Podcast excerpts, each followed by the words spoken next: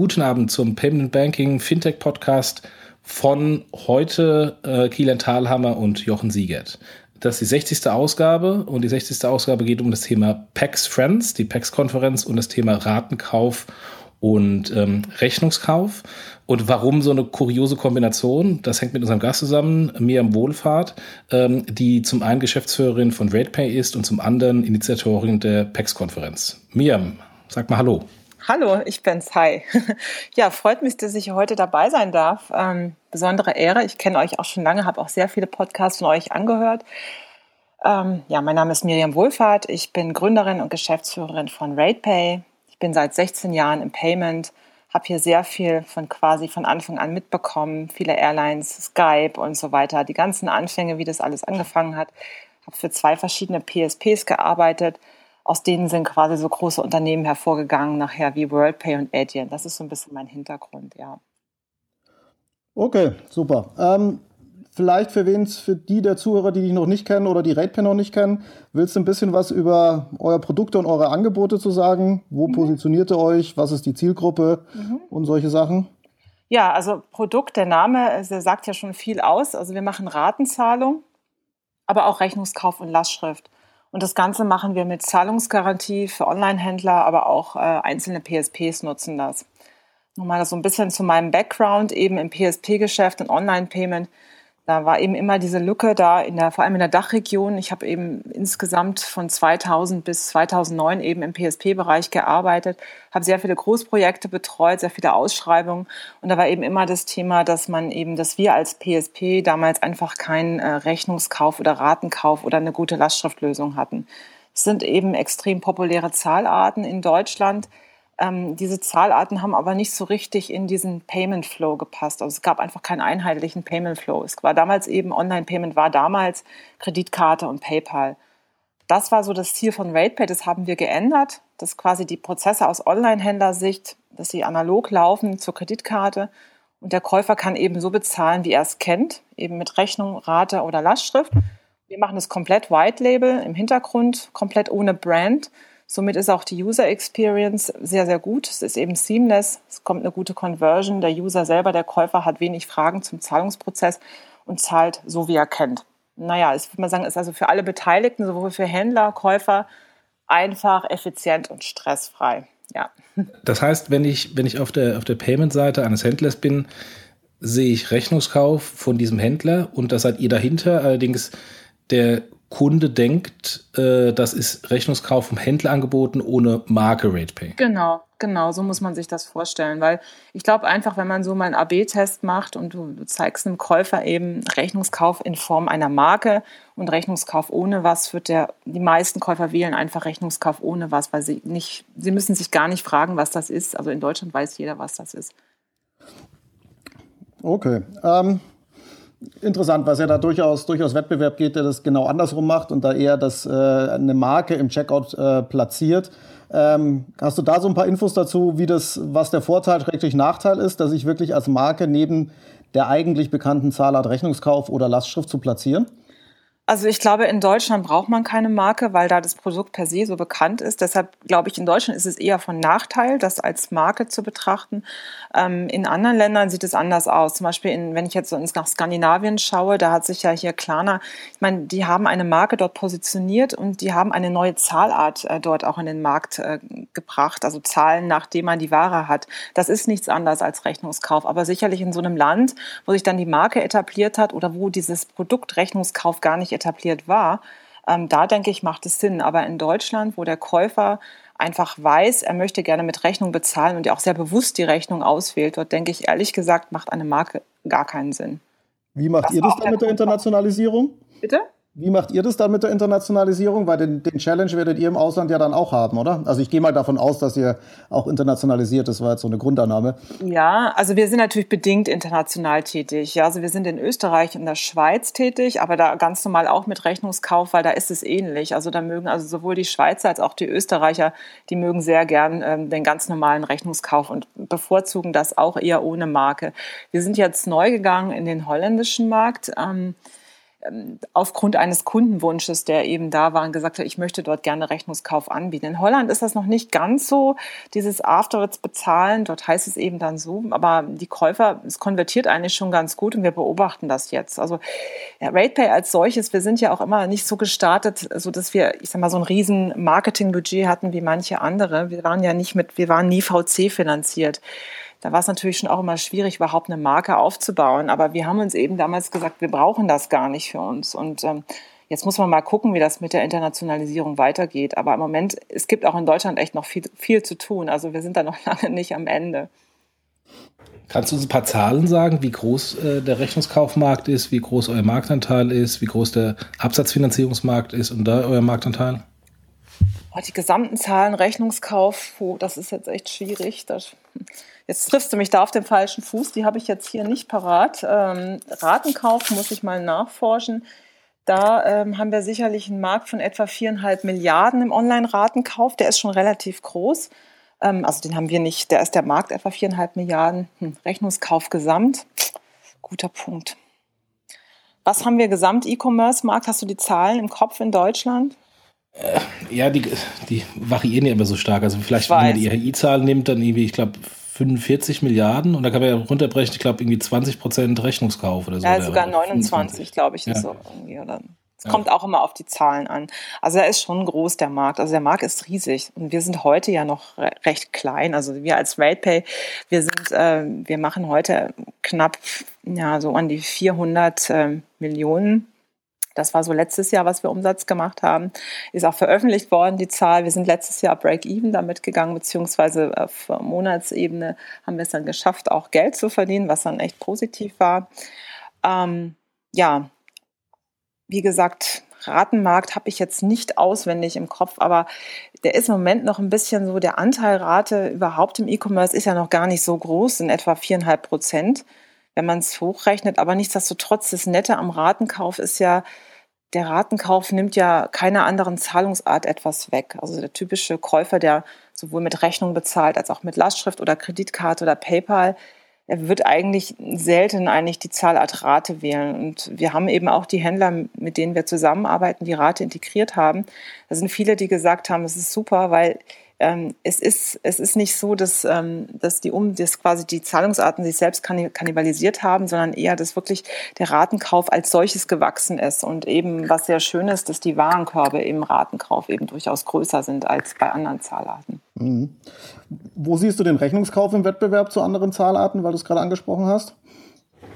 Ähm, ich glaube, der Rechnungskauf, der hat sich ein bisschen, also er ist immer noch die stärkste Zahler, das ist ein bisschen runtergegangen, ich glaube, zu, äh, zu Lasten von PayPal, was immer stärker wird hier im deutschen Markt. Die beiden, würde ich sagen, sind die Hauptzahlarten und natürlich je nachdem, was für ein Produkt angeboten wird. Weil, ich sag mal, gerade wenn du Zielgruppe hast, äh, männlich und vielleicht einfach ein Download oder ein Produkt, was man schnell haben will oder ja, also ich sag mal, irgendwas Schnelles kaufen, dort ist nicht unbedingt Rechnungskauf die präferierte Bezahlart. Aber überall da, wo du Waren versendest und vor allem im Textilbereich, wo die Leute vielleicht auch gerne mal was zurückschicken und erstmal gucken, wie fühlt sich die Ware an, ähm, passt das, ähm, ist es fehlerfrei, da nehmen die Leute sehr gerne Rechnungskauf. Deshalb ist es da schon noch die Waage. Man sollte schon mal gucken, welche Zielgruppe man eigentlich anspricht. Weil es gibt durchaus, wir haben Händler bei uns, da haben wir, ähm, ich sage mal, ein Share of Checkout von etwa 70 Prozent mit unseren Zahlarten. Und bei manchen haben wir gerade mal 10 Prozent, weil da einfach PayPal sehr stark ist oder auch die Kreditkarte. Es kommt wirklich ein bisschen drauf an, wer ist meine Zielgruppe. Das sollte ich mir als Händler immer genau anschauen. Ja. Also Share of Checkout ist der, ist der Marktanteil des Warenkorbes bei dem einzelnen Händler, oder? Genau. Okay. Ja. Und, wie, und wie macht ihr, und wie macht ihr ähm, das äh, mit dem Risikomanagement? Ihr habt ja, ihr übernehmt ja das Risiko. Ähm, genau. Gebt ihr eine Zahlungsgarantie und wenn ja, wie macht ihr ein Scoring? Mhm. Ja, wir geben eine Zahlungsgarantie, eine 100% Zahlungsgarantie. Scoring im Hintergrund muss man sich so vorstellen. Ähm, es besteht aus mehreren Ebenen. Es gibt einmal das Scoring, das eben vor allem nach Fraud guckt. Da nutzen wir Device Tracking, wir nutzen Velocity Checks, wo wir uns das Verhalten des Users angucken und uns dann so überlegen, ist diese Transaktion wohl Fraud oder nicht Fraud, beziehungsweise kategorieren das, äh, wir, wir packen das, äh, wir geben diesen, diesen Verhalten einen Wert Und äh, dann, je nachdem, wie eben dieser Wert ist, vergleichen wir den mit unseren Daten. Also, dass man eben die Nutzerdaten, die, ich sag mal, das Verhalten des Users mit den Daten eben abgleicht. Und das sind dann Daten, die wir ähm, aus externen Auskunfteien ziehen und aber auch zum Teil eigene Daten, die wir nutzen, weil wir Factoring machen und wir eben auf unsere eigenen Daten eben schauen können, ob wir da eben äh, entsprechend, ich sag mal, ähm, Treffer haben oder nicht. Mhm. Wie ist denn da, ähm, du meintest Natürlich, ja hm? Du meintest ja vor gerade, das eine ist ja die, äh, man sollte immer gucken, was der Händler für eine, für eine Zielgruppe hat. Wie groß ist der Einfluss bei diesem Scoring oder beim Risikomanagement des Sortiments oder das, was eigentlich im Warenkorb ist, vor allem bei den Händlern, die breites Sortiment haben? Und äh, nehmt ihr das ins Scoring mit rein? Äh, ob wir den Warenkorb selber scoren, das kommt drauf an. Ähm, es kommt immer ein bisschen drauf an. Wir, aber es ist so, wir sind, wir arbeiten zum Beispiel nicht für Hochrisikoprodukte, weil ich meine, so die Rate, wie wir sie heute machen und den Rechnungskauf, muss ihr überlegen, das ist ja immer anonym. Also das heißt, wir wissen nie zu 100 Prozent, ob die Person auch wirklich die Person ist. Es gibt dort immer Fraud und äh, die Kunst ist natürlich, so wenig Fraud wie möglich zu haben. Ähm, aber nichtsdestotrotz machen wir das nicht so gerne für Produkte, die extrem klein sind und die sich extrem gut bei eBay verkaufen lassen. Ja. Ähm, also wir haben vor allem eben Produkte wie Möbel, Fashion und so weiter. Es gibt genügend andere Produkte, aber wir machen das nicht so sehr im Bereich dieser Consumer Electronics. Da wiederum findet man sehr viel mehr die anderen Banken, die klassischen Banken, die Kredite machen mit Identifikation, weil das, man muss ehrlich sagen, das Produkt äh, Ratenzahlung online ohne wirkliches Ident eignet sich nicht für diese, für diese Warengruppen, die eben mit sehr, sehr starkem Risiko behaftet sind. Und auch wenn wir das noch so gut machen, es ist einfach so, dass eben äh, die Motivation zu betrügen bei solchen Warengruppen wie ähm, im, sag mal, im Bereich dieser Consumer Electronics doch einiges größer ist. Mhm. Und da passen dann oft die Prozesse nicht mehr zusammen, weil da müsste man eigentlich, in dem Bereich müsste man äh, sehr viel tiefer scoren und vielleicht auch teure Scores machen. Das wird dann, das Ganze wäre dann vom Prozess her sehr viel teurer, ja, um dort das Risiko zu übernehmen. Und dann steht man aber einem äh, Online-Händler gegenüber, der per se eine sehr, sehr enge Marge hat. Das passt einfach nicht. Der ist besser aufgehoben mit anderen Zahlarten, muss ich ehrlich sagen. Okay, ja, ja, verständlich. Jetzt hast du gerade die Banken angesprochen. Ähm, Gab es ja vor letzte oder vorletzte Woche mal so einen Bankenartikel, ich weiß gar nicht mehr genau wo, aber wir hatten, glaube ich, auch drüber gesprochen, wo sich so ein bisschen die Banken beschwert haben, dass diese äh, Online-Raten- und Rechnungskaufanbieter, also sprich RatePay, ihnen da so ein bisschen Geschäft wegnehmen. Wie siehst du denn das, das Thema? Ja, das fand ich auch, das habe ich auch äh, mit, mit Schmunzeln gelesen, muss ich sagen. Die Banken beschweren sich über die neuen Play Player und fühlen sich benachteiligt, oder? Das war ja so, also sie haben, sie fühlen sich schwer benachteiligt wegen dem KYC, also dieser Know Your Customer Prüfung, der Ident-Prüfung. Also, das fand ich schon interessant, weil ähm, es, es ist ja so, wir machen ja keine Identprüfung. Das heißt also, wir haben ja nicht wirklich die 100% Sicherheit, dass der Kunde auch wirklich dieser Kunde ist. Und das ist ja das Risiko, was wir auf uns nehmen. Weil genau das unsere, ich sag mal, diese Technologie ist ja unser USP. Und die Banken sagen aber, äh, das ist ja gemein, dass ihr das macht und so weiter. Also ich denke dann eher so, die sollten eher mal darüber nachdenken, ähm, dass die Banken könnten das ja jederzeit auch machen. Und das verstehe ich nicht. Sie sagen, sie sind benachteiligt, aber selber äh, wollen sie dieses Produkt nicht bauen. Das kann ich nicht verstehen. Weil bei uns ist es ja so, im Hintergrund haben wir ja auch eine Bank. Es ist ja nicht, dass wir komplett ohne Bank arbeiten. Das würde gar nicht gehen von den ganzen Regularien in Deutschland. Wir sind ja im Prinzip ein reiner Technologiedienstleister. Das heißt, wir machen die Risikoprüfung und hinten die komplette Abwicklung. Aber nach wie vor gibt es hinten eine Bank, die mit ihrer Banklizenz auch das ganze Kreditgeschäft und das Zinsgeschäft macht. Das ist bei uns die Wirecard Bank. Die Wirecard ist eine Vollbank. Der Unterschied ist aber, die Wirecard hat ihre DNA aus dem E-Commerce und eben nicht wie die klassischen Banken aus dem, ich sage mal, normalen Bankenratenkreditumfeld. Ja, das finde ich ein großer Unterschied, weil diese Banken, die sagen jetzt, oh, das ist gemein, was hier diese neuen Player machen und so und wir wollen das auch. Ich frage mich nur, warum machen sie es denn dann nicht einfach? Also sie könnten das ja jederzeit auch machen. Ja, da kommt ja über diese üblichen Aussagen KWG und äh, Identifikationspflicht und äh, Vertragspflicht mit Unterschrift etc. etc. Wie umgeht ihr denn ähm, das KWG? Wie umgeht ihr denn die KYC, ähm, also Identifikationspflicht des Kunden? Also es könnte sogar jede Bank auch so machen. Also das stand sogar auch in dem Artikel, weil wir berufen uns ja mit unserem, ich sag mal, unser, unser Konstrukt ist ja ähm, wir geben ja, wir machen ja Händler-Factoring mit der Rate. Das heißt also, der Käufer, der macht einen Kaufvertrag mit dem Händler. Der kauft äh, im Internet etwas ein auf Rate und kauft das bei dem Händler. Und der Händler ist gemäß äh, Paragraph, ähm, hm, habe ich jetzt nicht im Kopf den Paragraphen, aber es gibt das sogenannte Händlerprivileg. Ich glaube, äh, mir hat auch mal irgendwer gesagt, das hieße Lex Otto äh, im umgangssprachlichen Gebrauch, äh, weil eben damals äh, in den, ich glaube, 60er Jahren, 70, Ende 60er Jahre war das eben ein Thema, dass Händler auch äh, diese Rechnungskäufe stunden dürfen. Das ist erlaubt und das dürfen Händler ohne diese, ohne diese Identifikation tun. So ist ja auch ganz unser ganzes Geschäftskonstrukt. Das heißt, in, in, unserem, in unserem Geschäftskonstrukt ist es nach wie vor so, dass der Käufer bei dem Händler kauft und der Händler uns nachher diese Forderung beziehungsweise der Bank diese Forderung abtritt. Also es ist eigentlich ein ganz normales Händler- Bankfactoring und natürlich wird zwischen Bank und Händler auch ein KYC gemacht. Ja, das machen wir ja auch mit jedem einzelnen Kunden, der bei uns aufgeschaltet wird. Also das heißt, deshalb, der, der Kunde übernimmt keinen Kredit, einen also klassischen Kreditantrag bei einer Bank, sondern ist im Grunde ein, ein Händlerkredit, den der Händler seinem Kunden gewährt und dann in der nächsten Sekunde die Forderung weiterverkauft. Ganz genau. Und das Schöne ist ja, ich sag mal, wenn der Händler warum machen Händler das nicht selber oder früher haben das nur Händler wie Otto selber gemacht, weil es ist recht kompliziert, weil wir haben halt viele, es gibt Verbraucherschutzgesetze, dass wir eben, der Verbraucher muss zu jeder Zeit informiert werden, wie seine aktuelle Zinshöhe ist etc. Deshalb machen eben wenige Händler das selbst. Es ist sehr aufwendig und sie haben natürlich das Risiko und sie haben das Geld nicht gleich. Und in diese Lücke sind wir damals gesprungen, weil wir haben uns eben damals gedacht, wie macht Otto das eigentlich? Es muss doch einen Weg geben, das zu machen. Und äh, wir selber, wir sind ja überhaupt keine Bank. Wir sind ein reiner Technologiedienstleister, der mit Banken zusammenarbeitet.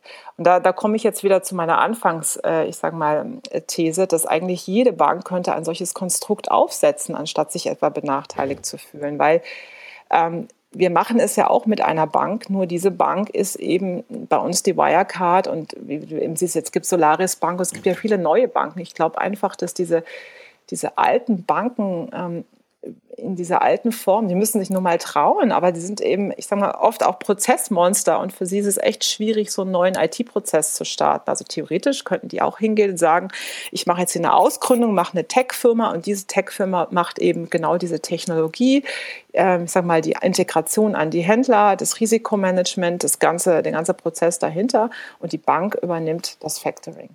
Die Würde alles Frage funktionieren. Ist, ich, ist, glaube ich, würde ein Händler so ein Produkt von einer Bank denn kaufen? Oder ist nicht die Challenge eher auf der Vertriebs- und Verkaufsseite? Ja, das, glaub, das ist ja das natürlich auch. Ich sage ja eben, wir hatten ja eben der Prozessmonster und schwierige IT. Ja, wir sind ja eben, wir sind jetzt sechseinhalb Jahre alt und es war natürlich schon auch kompliziert, das Ganze zu bauen. Aber ich saß mal vor ein paar Jahren äh, mit so einem älteren Herrn zusammen, der eben mir auch sagte, also Frau Wohlfahrt, wissen Sie, wir haben ja viel mehr Daten als Sie und wir können das alles viel billiger und besser. Und habe ich aber, da habe ich damals zu ihm gesagt, so, ich wissen Sie, aber ich glaube, Ihnen fehlt der Stecker ins Internet. Das ist so ein bisschen das Problem, ja. Und ich glaube, das sind wir, um es mal ganz äh, umgangssprachlich auszudrücken. Das ist das, was wir gebaut haben. Ja, ja. Wobei ja es gibt ja spezialisierte Banken, die das machen. Eine, eine, eine Santander in Deutschland macht das. Eine Kascha Quelle Bank hat das gemacht. Eine Deutsche Bank sogar damals, ähm, zumindest im stationären Handel mit, mit ähm, Mediamarkt und Co., eine Targo. Also es gibt da durchaus ähm, Banken, die das als ihr Kerngeschäft sehen. Mhm. Ähm, aber ähm, klar, die leben halt eher im stationären Handel und den Prozessen, die sie kennen und nicht in den Online-Prozessen. Wie genau, halt den, halt den, den Standard-Konsumentenkredit machen die halt in dem ja, Fall. Genau. Da hast du halt immer wieder dieses Thema, dass du eben dieses Identifikationsthema dazwischen hast und somit hast du eine schlechte Conversion. Ja, genau. Ja. Ähm, gut, Frage, die ich immer noch ganz, ganz spannend fand, hatten wir ja vorher, euch gibt es ja jetzt schon relativ lange und auch du selber bist ja schon sehr, sehr lange in der, in der Branche. Wie siehst du denn eigentlich diesen ganzen, diesen ganzen Fintech-Hype? Du hast ja gerade gesagt, ihr seid eine Technologie-Company. Würdet ihr oder würdest du sagen, ihr seid auch ein Fintech oder findest du den ganzen Hype eher albern? Oder Wie siehst du das denn? Natürlich sind wir ein Fintech. Ich finde es ja jetzt toll, dass man das sagen kann. Ja. also ja, das ist äh, Fintech ist natürlich hier so ein schickes Wort, Buzzword und äh, aber wenn man das mal so betrachtet, ich finde es ja manchmal schon skurril. Ja, also seit wann äh, gibt es? Also Fintech ist, also ich habe heute mal extra noch mal geguckt, wann ist eigentlich PayPal irgendwie gegründet worden? 99, oder? Also Jochen, oder? 99? Ja. ja. Ähm, also Bibit, das war damals diese Firma, für die ich gearbeitet habe, dieser Payment Service Provider. Der Name, den gibt es schon lange nicht mehr, weil Bibit wurde 2004 verkauft an die Royal Bank of Scotland und daraus ist damals WorldPay entstanden. Und die damaligen Gründer von Bibit haben eben ein paar Jahre später Adyen gegründet. Aber wenn man einfach mal anguckt, Bibit war auch im Jahr 2000, ist es so in den Markt gegangen. Ich habe das damals hier in Deutschland gemacht und ähm, äh, wir haben auch echt Innovation geschaffen im Zahlungsverkehr. Es war aber alles noch sehr, sehr klein und äh, auch die Händler, die waren alle sehr klein und ähm, wir wurden manchmal echt so ein bisschen belächelt. Also es war auch so die Banken, ich weiß, wir hatten dann Termine irgendwie mit äh, Kreditkartenunternehmen und die haben alle so, ja, ja, es ist ja alles äh, Internetzahlung, wer braucht denn sowas? Und das, das war eben, es war eben alles noch nicht so, äh, eine ganz andere Zeit. Aber was natürlich interessant ist, wenn du dann so betrachtest, wie sich die Jahre, so wie die so vergangen sind, ähm, und irgendwie ist dann, glaube ich, so alles so ein bisschen zusammengekommen. PayPal ist ja stark gewachsen. Auf einmal entstehen da Unternehmen, die machen richtig Umsätze. Und gleichzeitig dann kommt eine Bankenkrise und bringt alles ins Wanken. Ja. Ähm, die Reputation der Banken, weniger Standorte, fehlendes Vertrauen in Banken. Und trotzdem ist, hat es ein PayPal damals ja eigentlich gar nicht geschadet und auch nicht diesen Internetplayern. Die sind eher größer geworden, trotz Bankenkrise. Ich glaube, das ist dann schon so, hat sich so ein bisschen auch so ein Hype gebildet. Das ist so meine Theorie. Ja. Mhm. Ähm, ja, ich glaube, wenn, wenn, wenn wir einfach mal anschaut, wo ein PayPal herkommt, wo eine Square herkommt und wo ihr herkommt, ist ja eigentlich alles ein Longtail. Also ja. all die kleinen Händler, die für die Banken nicht attraktiv genug sind, wo die Prozesskosten zu teuer sind, ähm, wo dann das Pricing eher ein Abwehrpricing ist oder, oder die Produkte, die wirklich coolen Produkte gar nicht angeboten werden, weil äh, die Implementierungsaufwand zu teuer ist ähm, für diesen kleinen Händler, äh, der, der quasi keinen Umsatz macht. Und, und alle großen Player kamen daher und haben sich von diesem, von diesem Longtail langsam hochgearbeitet äh, zu, den, zu den Top 50, Top 100 ähm, Online-Händlern. Mhm. Und, ähm, und von daher, das, was ihr macht, ist ja im Grunde genau das Gleiche, nur kommt ihr umgekehrt. Also ihr seid eine Otto-Mutter, äh, Otto hat es alleine für sich gemacht, beziehungsweise Tochtergesellschaften und ihr macht es quasi dann für die Non-Otto-Longtail-Gesellschaften. Genau, aber wir müssen, müssen dazu sagen, wir waren ja mal, wir haben nicht immer zu Otto gehört. Also wir waren ein richtiges Start-up. Also vielleicht auch der Unterschied vielleicht zu Japital oder sowas. Wir haben wirklich mal alleine angefangen und Otto ist bei uns eingestiegen. Das war nur so damals, ähm, als wir gegründet haben, das war ja wirklich mitten in der Finanzkrise es war, wir haben damals einfach keine Bank gefunden, die das mit uns machen wollte. Und auch kein VC. Es war echt schwierig. So, wir hatten so diese Idee. Aber zu der Zeit war es eben so, dass jeder sagte, oh, mach doch keine Finanzprodukte, sondern äh, lieber ein, ich, ne, nee, App noch nicht, aber eher ein Online-Shop oder sowas. Ja. Ja, ja. Ähm, aber und Otto hat damals, äh, wir hatten eben dann einen unserer Mitgründer, der eben da gute Kontakte hin hatte in die Otto-Gruppe die haben damals gesagt, Mensch, das ist toll, was ihr da machen wollt, weil das, das ist genau das, äh, was für uns extrem wichtig ist, Rechnungs- und Ratenkauf. Und deshalb war eben, hat man in uns investiert und uns dann später auch übernommen. Ja. Aber ich glaube, das ist trotzdem ganz gut, immer noch zu betonen. Wir sind also kein aus Otto herausgewachsenes Unternehmen.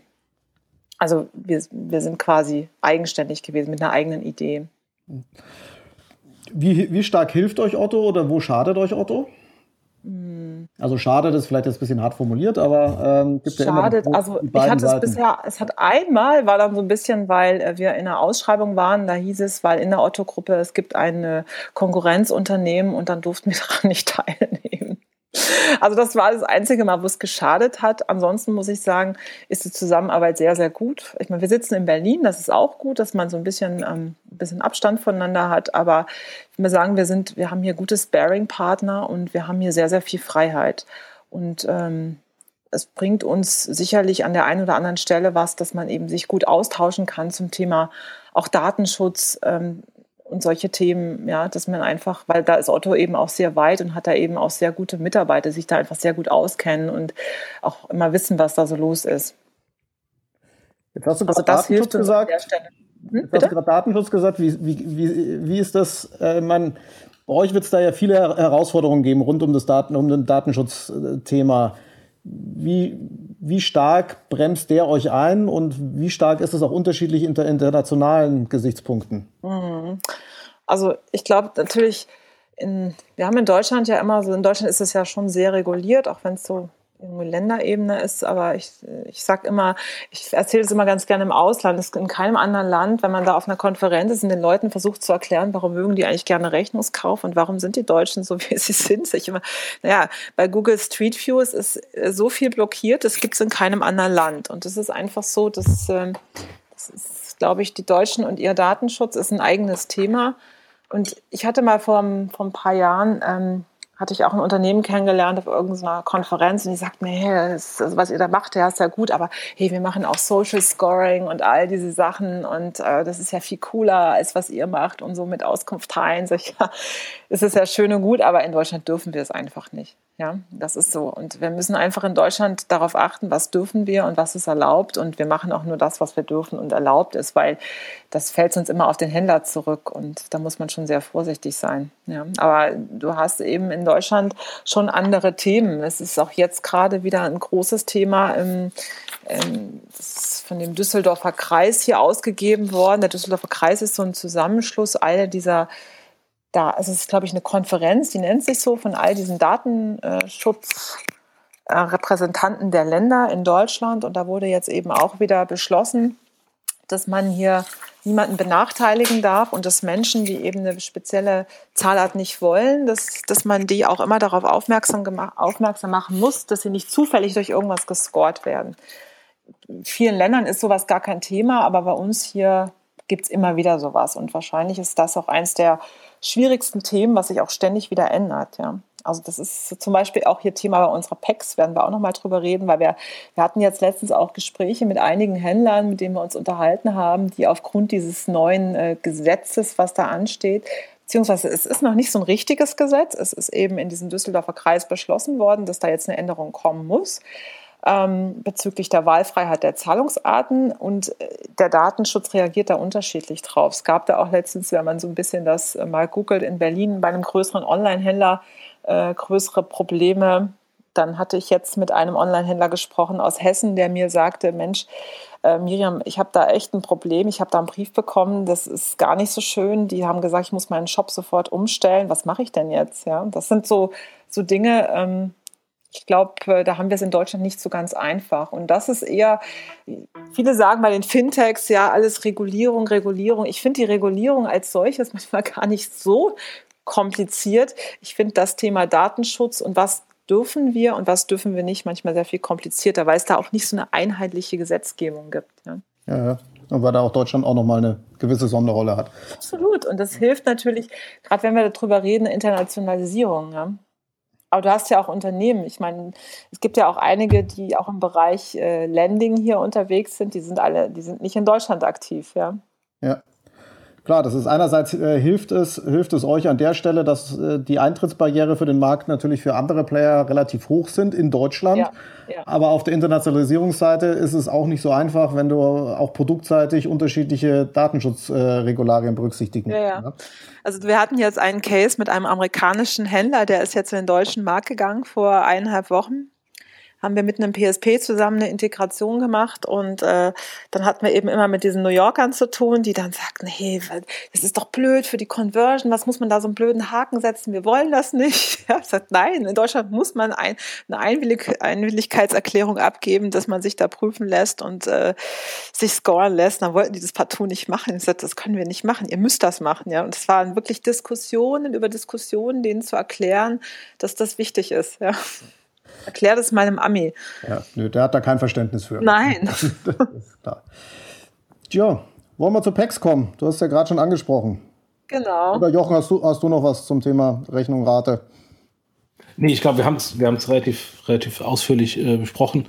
Ähm, ich ich finde es nur, ich find's nur äh, interessant, dass wir halt mal wieder so ein Thema haben, was vom Longtail kommt und dann erst in, in, in einem größeren ähm, äh, Umfang dann Relevanz äh, äh, bekommt. Was ja bei vielen Fintech-Startups so anfängt und deswegen werden ja auch viele Fintechs kleingeredet, ähm, äh, unterschätzt, äh, bis dann eben dann plötzlich ähm, das Fintech da ist und alle sagen, wo kommt das eigentlich her? Ähm, weil, weil es halt einfach Probleme löst von von Händlern oder von Zielgruppen, die äh, häufig unterm Radar sind, weil sie zu klein sind und nicht relevant sind für die etablierten Player. Ja. Oder die Probleme zu schwer zu lösen sind aus Sicht der etablierten Player. Die sagen, das tue ich mir nicht an. Ne? Ja. Mhm. Aber was ja gut an der Sache ist, oder ich meine, also wenn man das einfach mal betrachtet, das hat ja in den letzten eineinhalb Jahren so viele mediale Betrachtungen bekommen. Und dadurch ist das Interesse von sehr vielen Leuten sehr viel größer geworden. Und ich finde auch, wenn man jetzt mal anguckt, wie viele Events es plötzlich gibt, ja, man kann sich, es gibt so viele Möglichkeiten, sich zu vernetzen und sogar jetzt hier BaFin äh, mit FinCamp und äh, Bundesfinanzministerium, ja, finde ich ja schon. Also das, das, es bringt ja jetzt schon was, es passiert hier richtig was. Das ist natürlich schon gut. Ja, Gut. Jetzt die ja, lass mal über die Packs sprechen. ja, Packs. Äh, vielleicht sagt ihr erstmal, was die PAX überhaupt ist, weil ich glaube, das weiß nicht jeder. Ja. Die PAX ist die Payment Exchange. Das ist die erste, ich sag mal, aus der, äh, aus, von den Spezialisten getriebene Veranstaltung, sich zum Thema Payment, äh, ja, Payment zu vernetzen und auszutauschen. Ähm, vielleicht mal so ein klein bisschen zur Geschichte. Wir haben es auf unserer Webseite payment-exchange.com, da steht so schön, äh, Fuß hat Mike Klotz so schön geschrieben, am Fuß des Kilimanjaros entstanden. Nein, also wir waren, ich muss dazu sagen, ich bin äh, im MRC, das ist Merchant Risk Council, da sind wir Member von RatePay. Das ist eine größere amerikanische Organisation ähm, zum Thema, wo, on, wo große Merchants sich auseinandersetzen mit Dienstleistern. Und man, man hat da immer solche Workshops, da diskutiert man über Themen, die sind aber oft so ein bisschen amerikanisch. Da geht es ja oft um Kreditkarten. Ähm, nichtsdestotrotz ist auch Fraud immer ein großes Thema. Und ich finde es super spannend, weil das Format ist so ein bisschen das ist nicht so eine Verkaufsshow wie so typische, wenn man so die typischen Messen hier bei uns anguckt. Ja, dann sind da immer ganz viele Sales-Leute und ich glaube auch äh, aus Sicht eines Online-Händlers ist es dann auch unentspannt, sich einfach mal mit Spezialisten zu unterhalten, weil es eigentlich eher nur Vertriebsveranstaltungen sind. Äh, dieses MAC ist so ein Knowledge Sharing. Also da geht es eben darum, dass sich die Händler miteinander vernetzen, sich kennenlernen, weil jeder Händler, ich sag mal, jede Airline hat, hat gleiche Probleme wie jeder Händler, der Kleidung verkauft oder der Downloads hat. Die haben alle ähnliche Probleme und es ist gut, wenn man sich mal kennenlernt und sich austauschen kann und so, so kann man sich eben helfen. Und natürlich auch für die Dienstleister, es ist eher so Dienstleister, die dort sind, es ist eher so der, aus dem Bereich Produktentwicklung, es ist nicht so saleslastig. Wir machen uns eben Gedanken darüber, wie kann man Prozesse verbessern ähm, und was braucht eigentlich der Händler, was braucht der Dienstleister, wie kann man besser zusammenarbeiten. Das fand ich ein super Format. Und da saß ich ähm, vor eineinhalb Jahren zusammen mit dem Moritz, der war damals bei Soundcloud, hat dort Payment gemacht.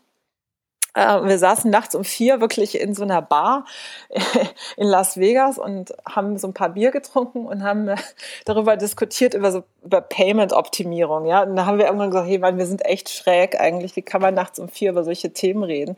Aber es ist ja eigentlich schon interessant, äh, wenn man Leute trifft, die eben genau solche Interessen haben. Und dann haben Moritz und ich damals gesagt, eigentlich müsste man sowas mal in Deutschland machen, weil ich glaube, es gibt auch immer mehr Leute in Deutschland, die sich darüber unterhalten wollen, die einfach äh, sich austauschen wollen und dann haben wir da öfter mal telefoniert und dann kam ich so auf die Idee und hatte einfach mal ein paar unserer Kunden angerufen und aber auch Händler, die ich so von früher kenne, habt ihr gefragt, hättet ihr, was haltet ihr von sowas? Und es war so eine positive Resonanz, dann gesagt, okay, wir, wir probieren das jetzt einfach mal.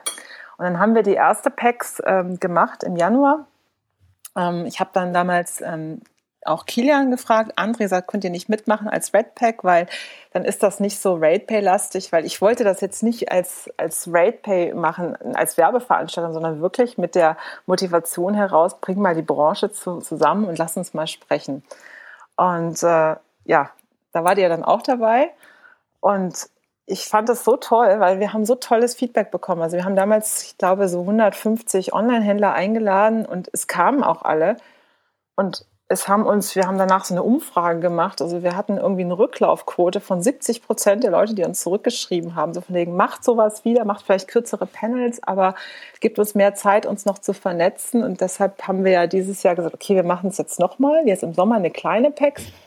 Und äh, ja, jetzt haben wir das gemeinsam gemacht und äh, ich bin mal ganz gespannt. Am 28.07. haben wir jetzt wieder Themen wie Datenschutz, Regulierung, Transparenz, äh, dann ein Panel mit Händlern eben über das Thema, was ist die Zukunft, wie, wie gehen die gerade mit, was sind die großen Conversion-Themen und ja, und natürlich mit euch, ja, die Zukunft des Payments, ja.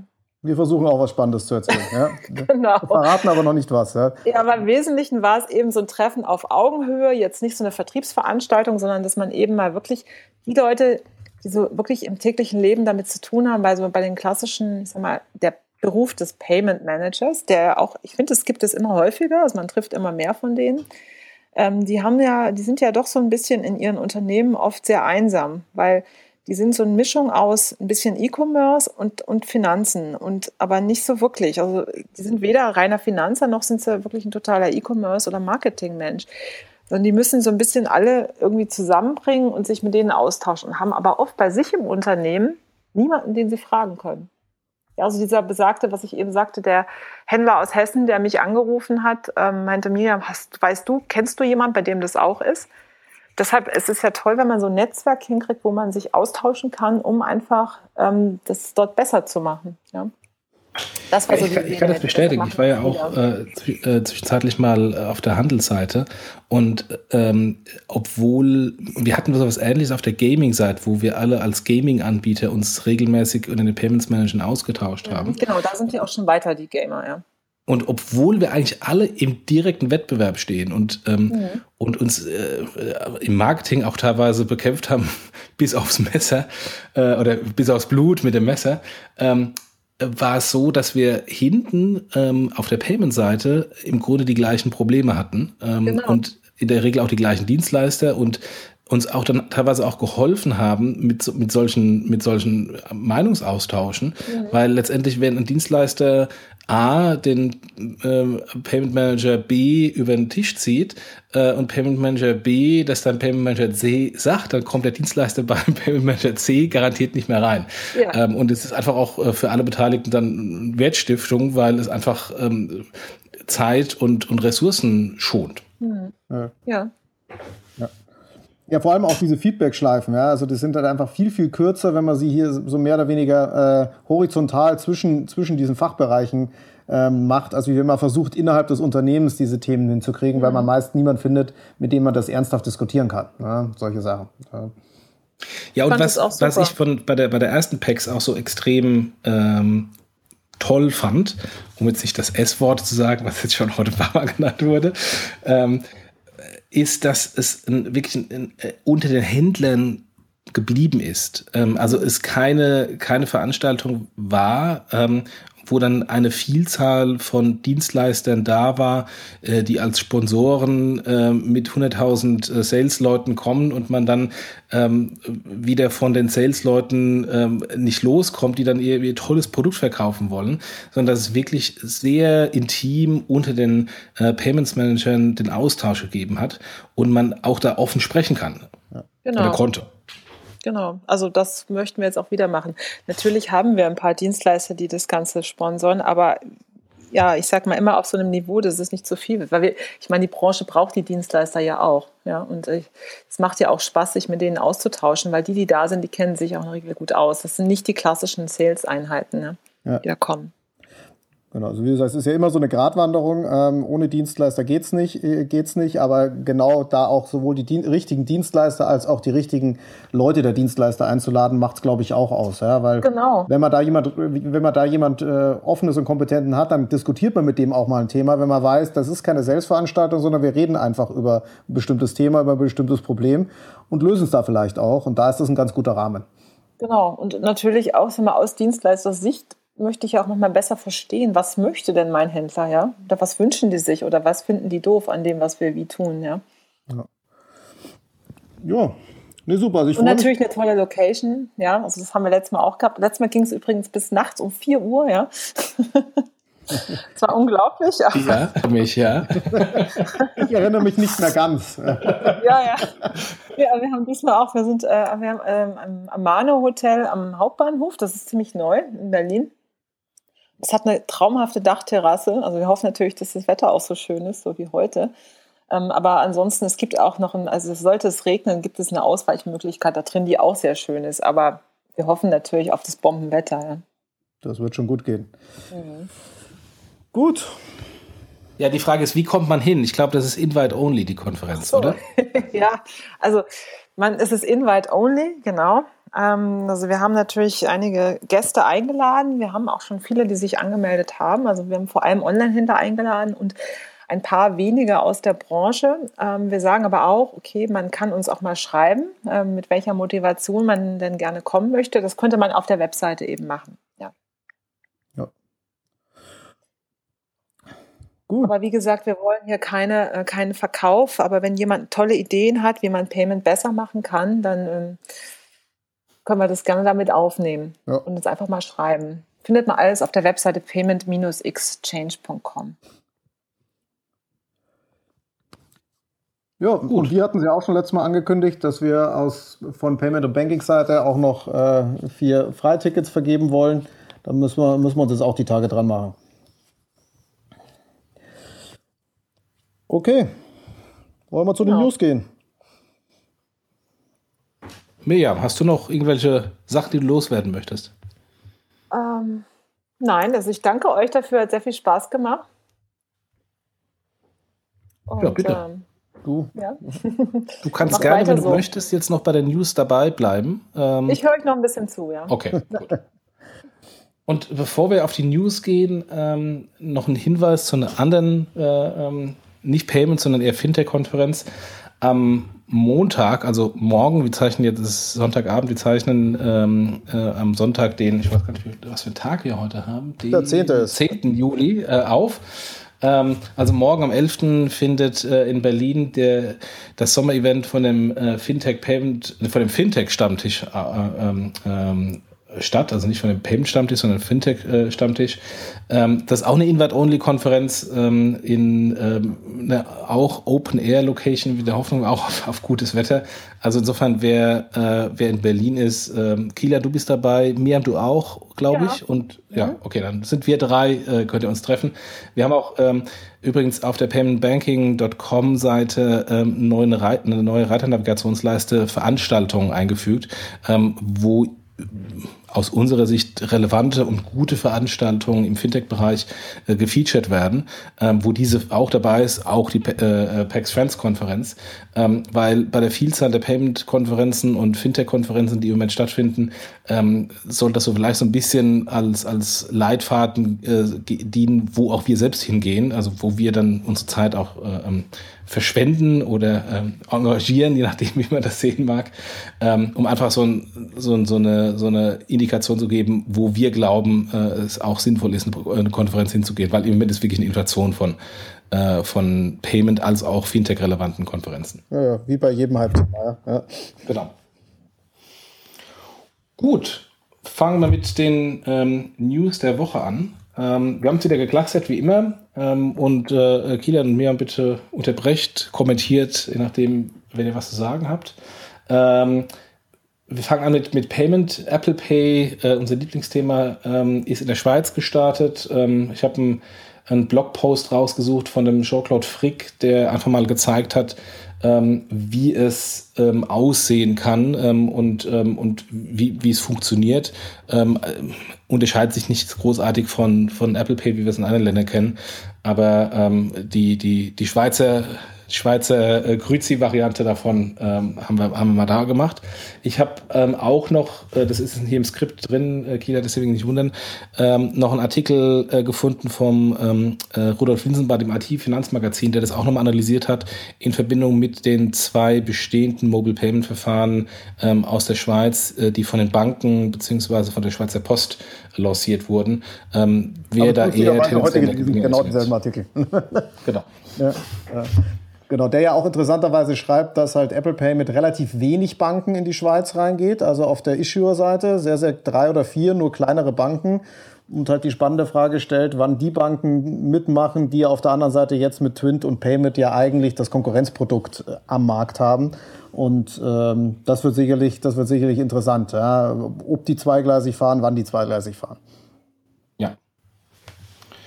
Ähm, dann ähm, hatten wir es, glaube ich, beim letzten Podcast schon mal ähm, äh, ähm, in den News, äh, nämlich dass äh, Gerüchte gibt, dass Mastercard äh, Interesse hätte an der Übernahme von, von PayPal.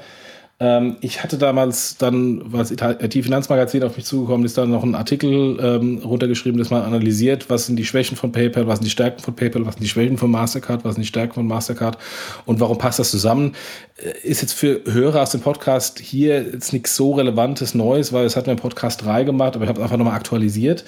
Ähm, und ich habe nochmal, äh, das machen wir auch in den Show Notes, einen Artikel von ähm, Seeking Alpha, ein, ein US-Börsenblog. Äh, äh, ähm, ähm, noch geshared, wo es auch um das Thema geht ähm, und warum das eigentlich keine schlechte Idee ist und wo auch Informationen drinstehen, dass äh, von Amex in der Vergangenheit es schon mal ein Übernahmeangebot und sogar äh, ein Aktienpreis pro, Überna äh, pro übernommene Aktie ähm, gezahlt wurde, beziehungsweise in den Raum gestellt wurde von 47 Dollar äh, für eine PayPal-Aktie. Die liegen heute, glaube ich, bei paar 30 Dollar. Also insofern auch mit einem riesen Uplift ähm, ähm, äh, zum aktuellen Börsenkurs, was sich aber wohl zerschlagen hat. Äh, insofern mal, mal schauen, ob jetzt Mastercard kommt oder nicht kommt. Das ist ein absolutes Gerücht. Ähm, aber ähm, ist eine interessante Marktkombination, wenn die beiden zusammengingen. Dann äh, eine andere Grafik. Äh, wir haben ja bei Payment Banking diese Übersichtsgrafiken, die der, die der André gestartet hatte mit den verschiedenen Fintechs ähm, in, in Deutschland äh, in, in den Clustern nach den, nach den äh, Bereichen. Also ist es ein Landing äh, Fintech, ist ein Payment Fintech, ist ein Software as a Service äh, ist ein API Banking Fintech etc. Und ähm, die Übersichtsgrafik zu dem Thema Mobile Wallets, die ich in verschiedenen alten meiner Blogposts ähm, immer mal genutzt habe und die dann auch öfters mal in, auf Präsentationen ähm, äh, Füße bekommen hat, ähm, haben wir jetzt mal als dauerhafte Übersichtsgrafik in den, in den Blog eingefügt ähm, zu den anderen Übersichtsgrafiken äh, der, der Fintech-Übersichten in Deutschland. Und insofern, wer es noch nicht gesehen hat, äh, kann es da sich anschauen, beziehungsweise ich werde jetzt alle paar Wochen mal aktualisieren, je nachdem, ob eins dazukommt oder auch eins wieder weggeht. Ähm, Kieler, willst du mit, mit dem Kringle-Interview weitermachen? Gerne, hatten wir ja auch auf der, also der, äh, auch auf der Payment und Banking Interview mit Kringel zum Thema äh, Crowdfunding oder zu de, zum Thema Finanzierung von Kringel über Crowdfunding. Ähm, ganz, ganz interessant, vor allem erklären Sie so ein bisschen den Hintergrund, warum Sie das machen. Liegt ja jetzt im ersten, auf den ersten Blick nicht auf der Hand, warum man äh, als eigentlich schon etabliertes Unternehmen und Unternehmen, was kein klassisches Produkt herstellt im Sinne von haptisch-physisches Produkt, jetzt den, den Crowdfunding-Weg äh, wählt. Aber ähm, auf jeden, auf jeden Fall äh, lesenswert.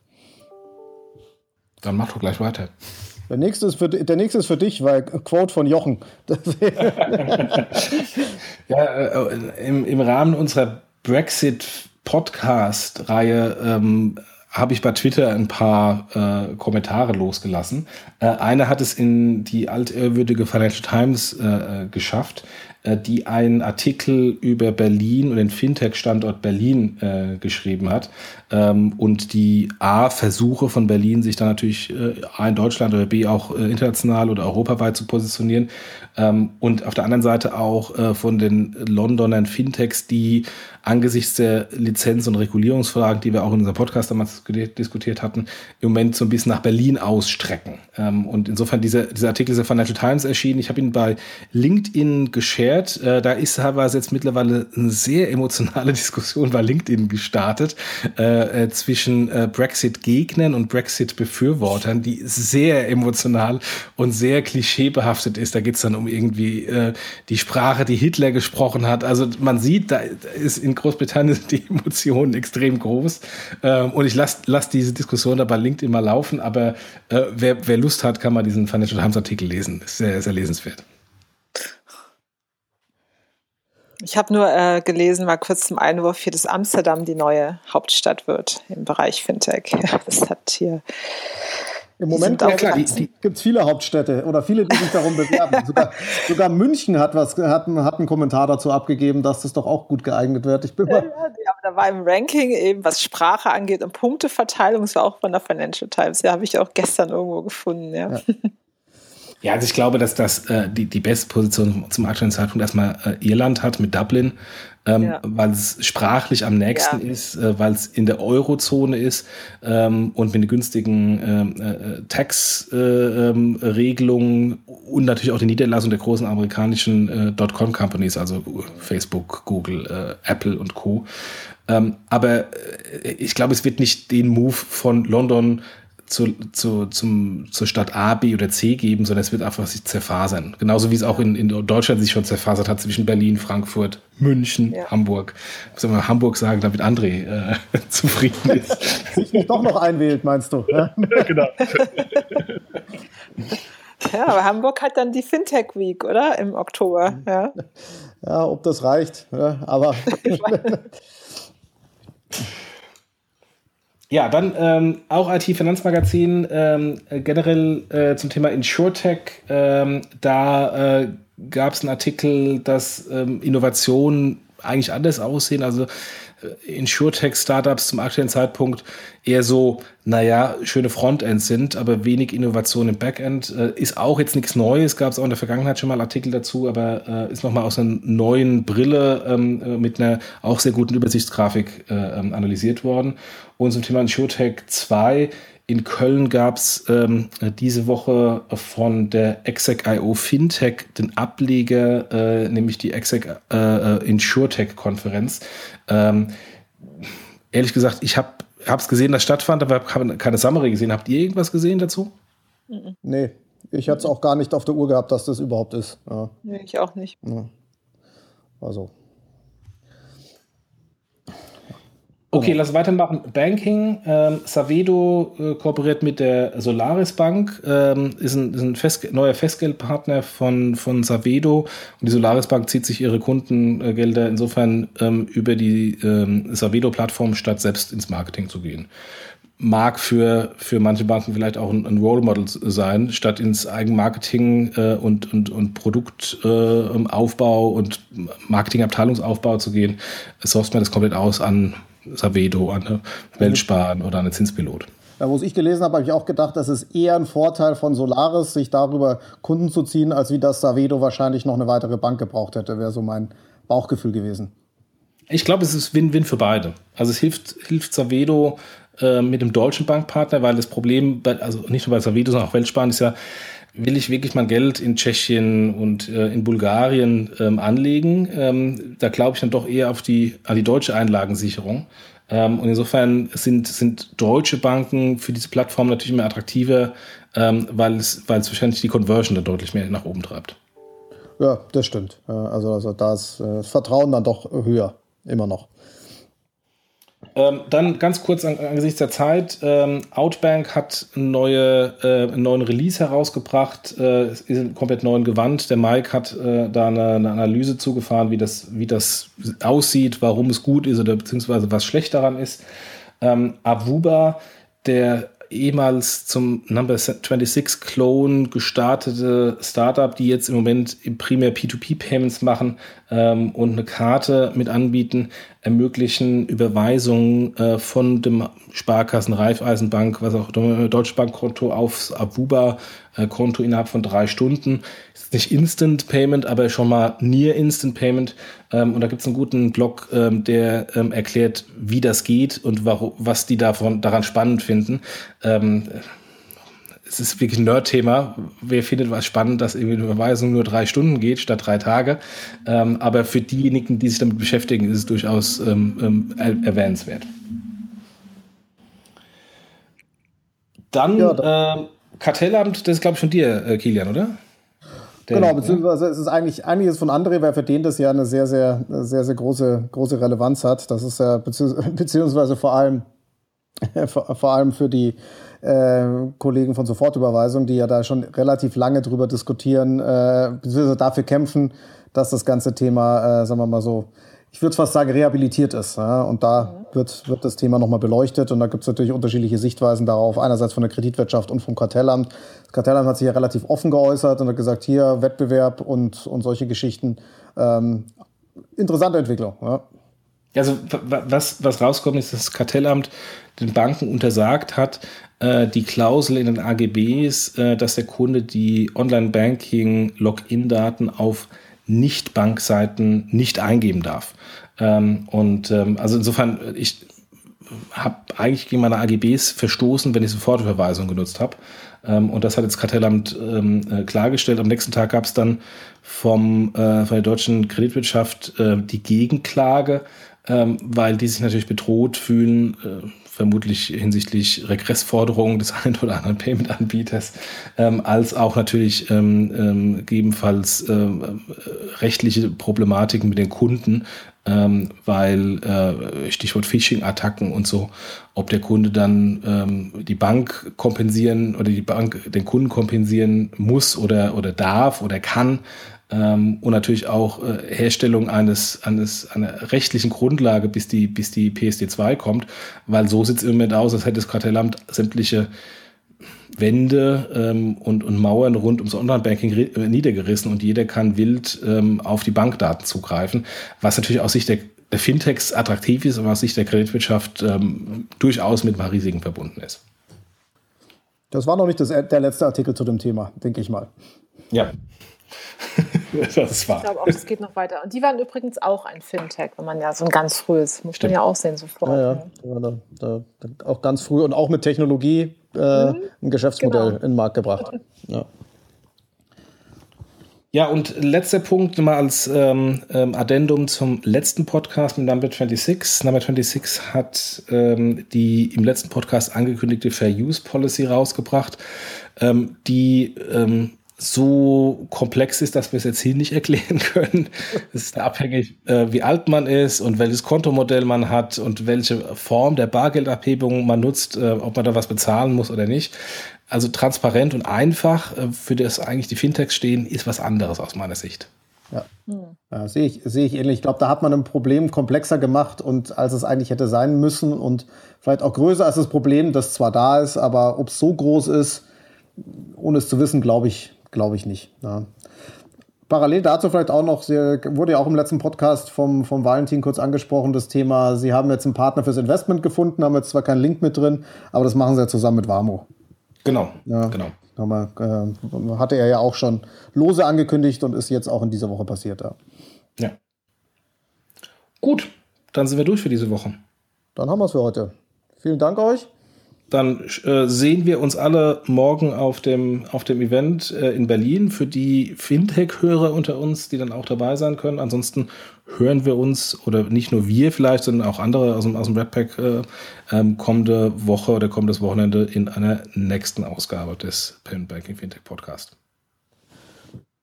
okay. Woche. Tschüss. Ja, schönen Abend noch. Ja. Alles noch rechtzeitig zum EM-Finale. Bis dann. Genau. Tschüss. Ciao.